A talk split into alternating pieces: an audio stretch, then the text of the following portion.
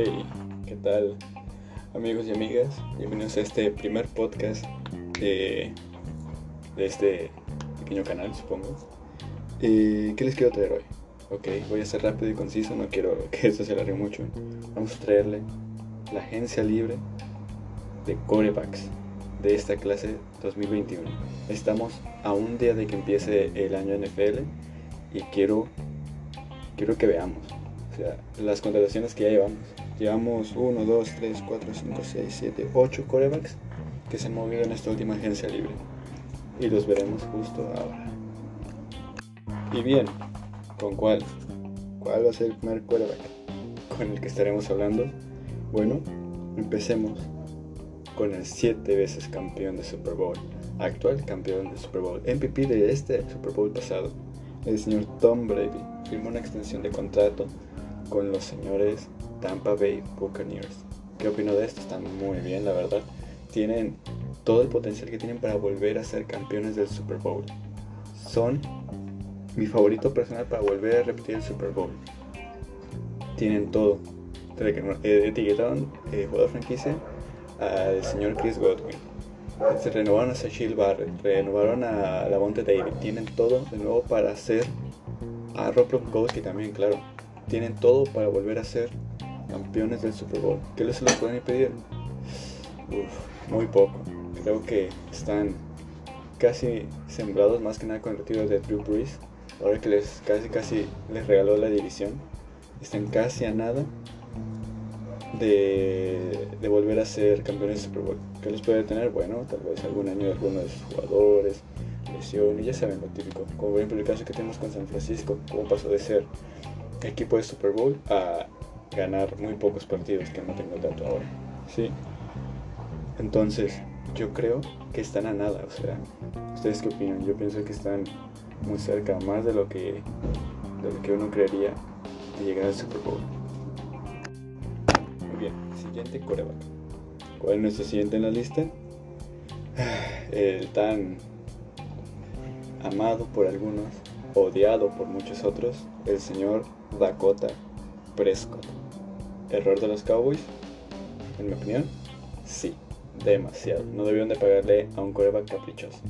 Jamás le tienes que pagar a un coreback caprichoso. Solamente harás que los corebacks mediocres como él aumenten su valor.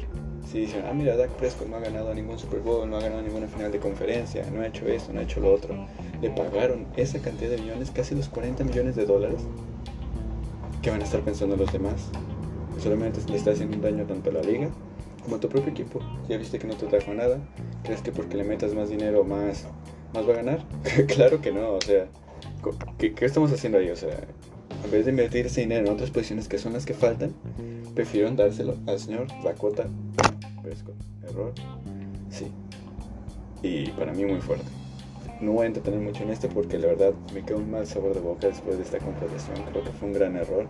Tienen tantas necesidades en su defensiva, por ejemplo, en, en tight end, en receptores, tienen muy buen cuerpo, pero de todas maneras, o sea, necesitan necesitan algo. A lo mejor un refuerzo para Ezequiel Elliott. No vieron que tanta cantidad de fumbles estuvo haciendo en esta, esta temporada pasada. O sea, ah, para mí fue un error. Completamente error darle tal cantidad de dinero por tan poco tiempo al señor Dakota Prescott. Ok, vamos con el siguiente, el cual es el señor Cam Newton de los New England Patriots. Error también, fallo. Para mí, creo que esto fue un acierto si Bill Belichick se sabe mover en el. ¿Qué haría yo? Me trajera a Cam Newton para que me dé estabilidad por este año. ¿Y a qué me refiero con estabilidad? Yo sé que perdieron 7, ganaron, o sea, ganaron muy pocos partidos con Cam Newton. Pero tengan en cuenta que fue casi nada de tiempo que le iban señor de Cam Newton para estudiar el, el, esquema de juego de Bill Belichick. Y, y tomen en cuenta que también Bill Belichick es, es, muy duro. O sea, antes se entendía pues estaba Brady, siempre tenía la posibilidad de campeonar. Pero ahora no está. Ahora es un equipo de récord perdedor. ¿Con qué justificación va a estar poniendo tanta, tanta disciplina cuando ya no tienes a tu cuerva que siempre te aseguraba los playoffs? Para mí, el señor Cam Newton fue un acierto. Creo que fue una buena contratación, 18 millones se me hace un, precio muy barato. ¿Y qué yo si fuera Bill? Agarraría a Kyle Trask, a Mac Jones, que está sonando demasiado, en, esta, en este draft, como mi primera ronda. Tiene que Bill Belichick agarrar un quarterback en el draft, porque ya vimos que hay con Jared Steedham y no hay mucho futuro ahí. Entonces debe de agarrar un quarterback. Agarrar un quarterback y dejar que Cam Newton inicie.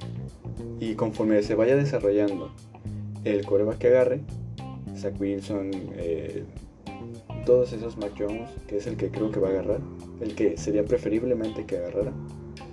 Después de que agarre todo eso, ya le empieza a dar juego al otro. Que pase como lo que hubo hoy entre eh, Fitzmagic y el señor Tua. Eh, para mí creo que sería lo mejor que podría hacer en este momento Bill Belichick. Y para mí un acierto, sí, creo que hicieron bien en quedarse con Cam Newton y no dejar solamente a sus, a sus corebacks en muy mal parados, porque solamente van a tener Jared Steedham y, y el coreback del draft, si es que agarran claramente, y se hubieran quedado muy mal parados. Entonces creo que está muy bien lo que hicieron, que fue renovar a Cam. Creo que fue un muy buen deal aunque es un niñito más, le das, me das otra oportunidad de que intente hacer algo. Si lo logra, pues bueno, ya tendrá oportunidades en otros equipos. Y si no, pues ya, gracias carrera. Adiós. El siguiente coreback que tenemos en la lista es uno que me intriga. Uno que me interesa, o sea, personalmente me interesa verlo. Y es nada más y nada menos que el señor James Winston. Sé que muchos no, no les agrada del todo por la incertidumbre que hay alrededor de él. Y los entiendo, o sea, Jimmy Winston es un coreback muy, muy mediático, muy, muy impredecible. Pero tenemos que tener en cuenta que esto fue de la vista. Estuvo un año detrás de Drew Brees, uno de los mejores corebacks de todos los tiempos. Y para mí creo que va a dar un buen salto. Mejor que Taysom Hill. ¿Cuál es cuál en la pelea? Yo, ¿De qué lado estoy? Mira, me gustaría que le fuera bien a Tyson Hill, pero creo que de coreback no le va a hacer mucho. Digo, de Tyson Hill, que otro tenemos parecido, tal vez un señor Lamar Jackson, que pues ya vimos que no es la solución. Con un coreback que no sabe pasar, no, no tenemos mucho futuro. Y sí, eh, no tenemos este no tenemos tanto futuro con él. Pero el señor James Wilson ha mostrado muy buen, muy buen nivel. Digo, fue el top número uno fue el pick número uno de su año. Pero qué futuro nos puede entregar James Winston en los Saints. Podría ser de verdad el nuevo, el nuevo sucesor de Drew Brees. Para mí, lo es. Yo confío en James Winston y creo que va a ganar la titularidad a Taysom Hill. Es lo que yo creo. Porque Taysom Hill, por lo que vimos los cinco partidos, corre muy bien, lo que quiera, recibe, sí pero para tirar pases nos quedó mucho de ver. La verdad nos quedó bastante, bastante de ver. Siguiente. Al siguiente que tenemos, hablando de él eh, hace un rato, es buen señor Ryan Fitzpatrick. no me agrada, sinceramente no me agrada que Fitzmagic teniendo tanto potencial se haya ido con el Washington Football Team o sea, teniendo tanto potencial, tal vez fue el único equipo que se interesó y quería desmontar su carrera, sí. Pero no puedo creer, o sea, eres muy bueno, eres todo lo que quieras. Pero al Washington, está bien, te entiendo si lo que quería era una titularidad garantizada. Digo, nomás es un año. Entonces, a lo mejor quieres demostrar que puede jugar los 16 partidos a un alto nivel. Y tal vez porque dijo, ah, mira, en la división se fueron con récord perdedor, creo que puedo superar eso. Así que, no sé, o sea, este Ryan Fitzpatrick, no lo sé.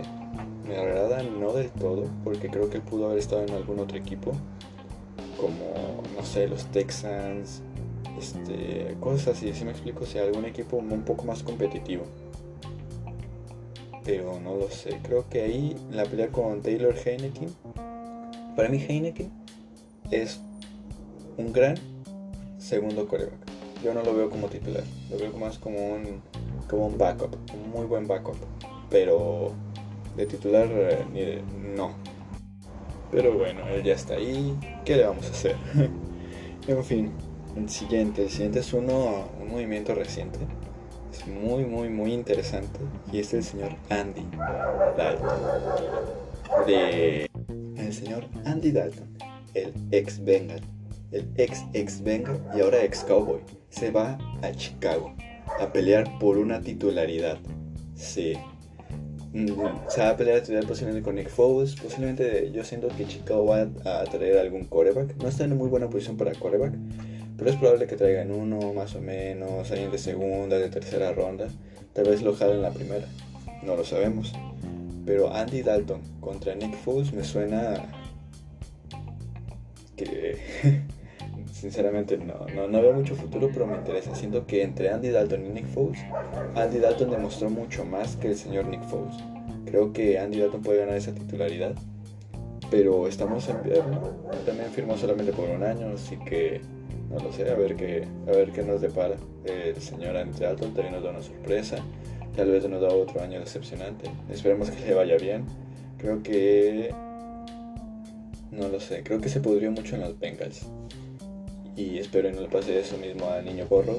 Espero que le, le, vaya bien a Porro y que se pueda mantener sano para la próxima temporada, que le inviertan una línea ofensiva para mantener bien la próxima temporada. Pero eso no es el tema, estamos hablando del señor Andy Dalton, el cual en Allen Robinson fue etiquetado con jugador franquicia y él dijo que no quería jugar con etiqueta. Así que posiblemente busquen un cambio por él. Entonces no le quedan muchas armas. Tiene un buen juego terrestre con Montgomery pero de todas maneras no creo que le sea suficiente más que nada por el ataque aéreo.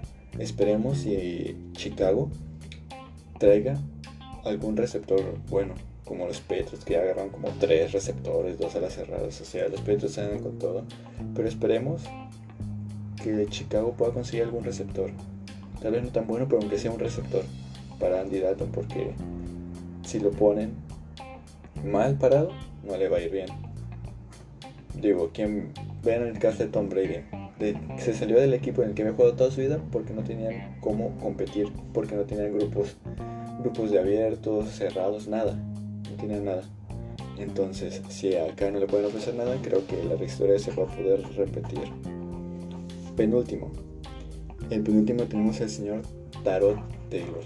Así es, el que empezó de titular malamente en frente de Justin Herbert y que gracias a un señor doctor de los Chargers perforó su pulmón y por ende entró el señor niño Herbert que nos regaló el Rookie of the Year, aunque no jugó los primeros partidos y se hizo un temporadón. Muy buena temporada de Justin Herbert. Para mí, yo siempre lo dije, él es el que tenía más, más posibilidades, más, más aspiraciones a futuro. Para mí es Justin Herbert sobre, sobre Joe Burrow, sobre Tua, sobre cualquiera. Para mí, Justin Herbert es el hombre. Guárdenlo. Justin Herbert. Pero su backup, Taro Taylor, sale de Chargers y ahora se va a Texans. No sé. Los Texans ya aclararon que no quieren cambiar a. No quieren cambiar a Deshaun Watson. Pero si Deshaun Watson no quiere jugar, ¿qué más le va a quedar? Desperdiciar el tiempo que le queda de contrato o cambiarlo y recibir algunas primeras para reconstruir el equipo que lo necesitan, por favor. Ya se fue, cambiaron malamente a DeAndre Hopkins, se fue JJ Watt, se fue Will Fuller. Se fueron parte fundamental de los Texans. ¿Para qué vas a tener un jugador que no está nada contento contigo? Así que, ¿cuál es la solución? Cámbialo. Vas a conseguir una, dos primeras rondas, incluso tres primeras rondas y si algún equipo se vuelve loco y a fuerza lo quiere, los Panthers pueden conseguir incluso tres primeras, tres segundas, cosas así, o sea, paquetes increíbles por un jugador que ya no quiere estar contigo. Es una canga. Eh, lo tienen que tomar sí o sí. ¿Cuál sería mi caso con Deshaun Watson? ¿Qué es lo que yo haría si estuviera en el lugar de ellos? Uno, tener un buen backup, ya lo hicieron. Claro, Taylor, eso es bueno, pero no es titular, no tiene nivel, es un buen backup. Y dos, traer un coreback en el draft. Ellos seleccionan temprano en el draft. Tienen que traer uno. el momento en que en el coreback, los acomoda y Dishon Watson, gracias, dame las rondas que, que, que, me vas a regalar y lárgate de aquí, porque aquí no vas a servir de nada, de nada, de nada. Así que mejor ves, vete, vete al equipo que quieras, pero que me den algo. Y así empieza una reconstrucción el próximo año.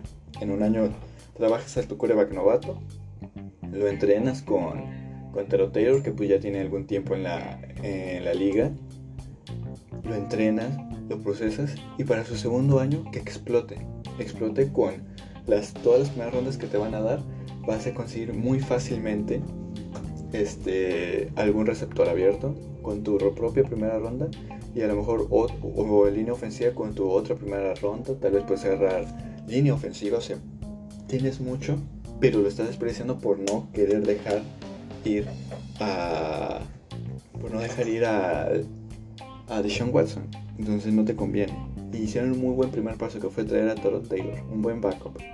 Ya lo tienen. Ahora vayan al draft, consigan un quarterback y dejen ir a Deshaun Watson. No les va a servir de nada en los Texans. Solamente lo van a estar teniendo molesto, van a hacer que se oxide y ustedes no van a ganar nada, literalmente, nada. Entonces, déjenlo ir. Déjenlo ir porque si no, no van a conseguir nada. De eso mismo, nada, nada, nada. Así que mejor déjenlo ir. Y ya por último, para cerrar este primer podcast, tenemos el más reciente, a menos de que se me haya pasado alguno, el más reciente del señor Jacoby Brissett. Así es. Ese señor se va a los Dolphins. Mucho se rumoraba que iba a regresar a New England, pero más equivocados estaban. Ahora está en Dolphins. ¿Para qué? Para ser backup del señor Tua Tango Bailoa. Se fue Ryan Fitzmagic al Washington Football Team Ahora le toca a él ser un backup, ser el segundo coreback y rellenar el hueco que dejó Fitzmagic. ¿Lo va a llenar? No, esa es la respuesta. Van a depender totalmente de Tua. Jacoby Brissett es un buen coreback. Ah, es un coreback decente, pero ni de locos va a superar a Ryan Fitzmagic. O sea, ese tiro a ciegas, o sea, cosas, ese, ese tipo de playmaker que era eh, Fitzmagic, ya no, no lo vas a conseguir otra vez no vas a tener un buen backup de ese tipo de playmaker. Ahora tienes que ser playmaker a tu quarterback principal, porque por el que diste todo, que fue el señor Tua Tango. Tienes que procesarlo, que yo sinceramente no veo mucho futuro a Tua, pero tienes que procesarlo y tienes que convertirlo en eso que dejaste ir, incluso más.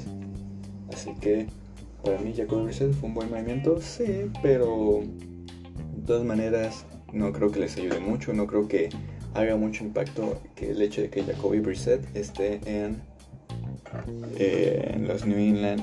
No, perdón, Jacoby Brissett esté en los Dolphins. Ya me estaba quedando. Pero bueno, amigos, esto ha sido todo por este primer podcast. Es un podcast de ensayo, a ver cómo, cómo me va. Si veo que mínimo tiene reproducciones, tal vez siga haciendo algunos así. Pero bueno, espero que les haya gustado, que lo hayan disfrutado. Ya saben, den like, compartan todas esas cosas. Y los estaré escuchando en el próximo.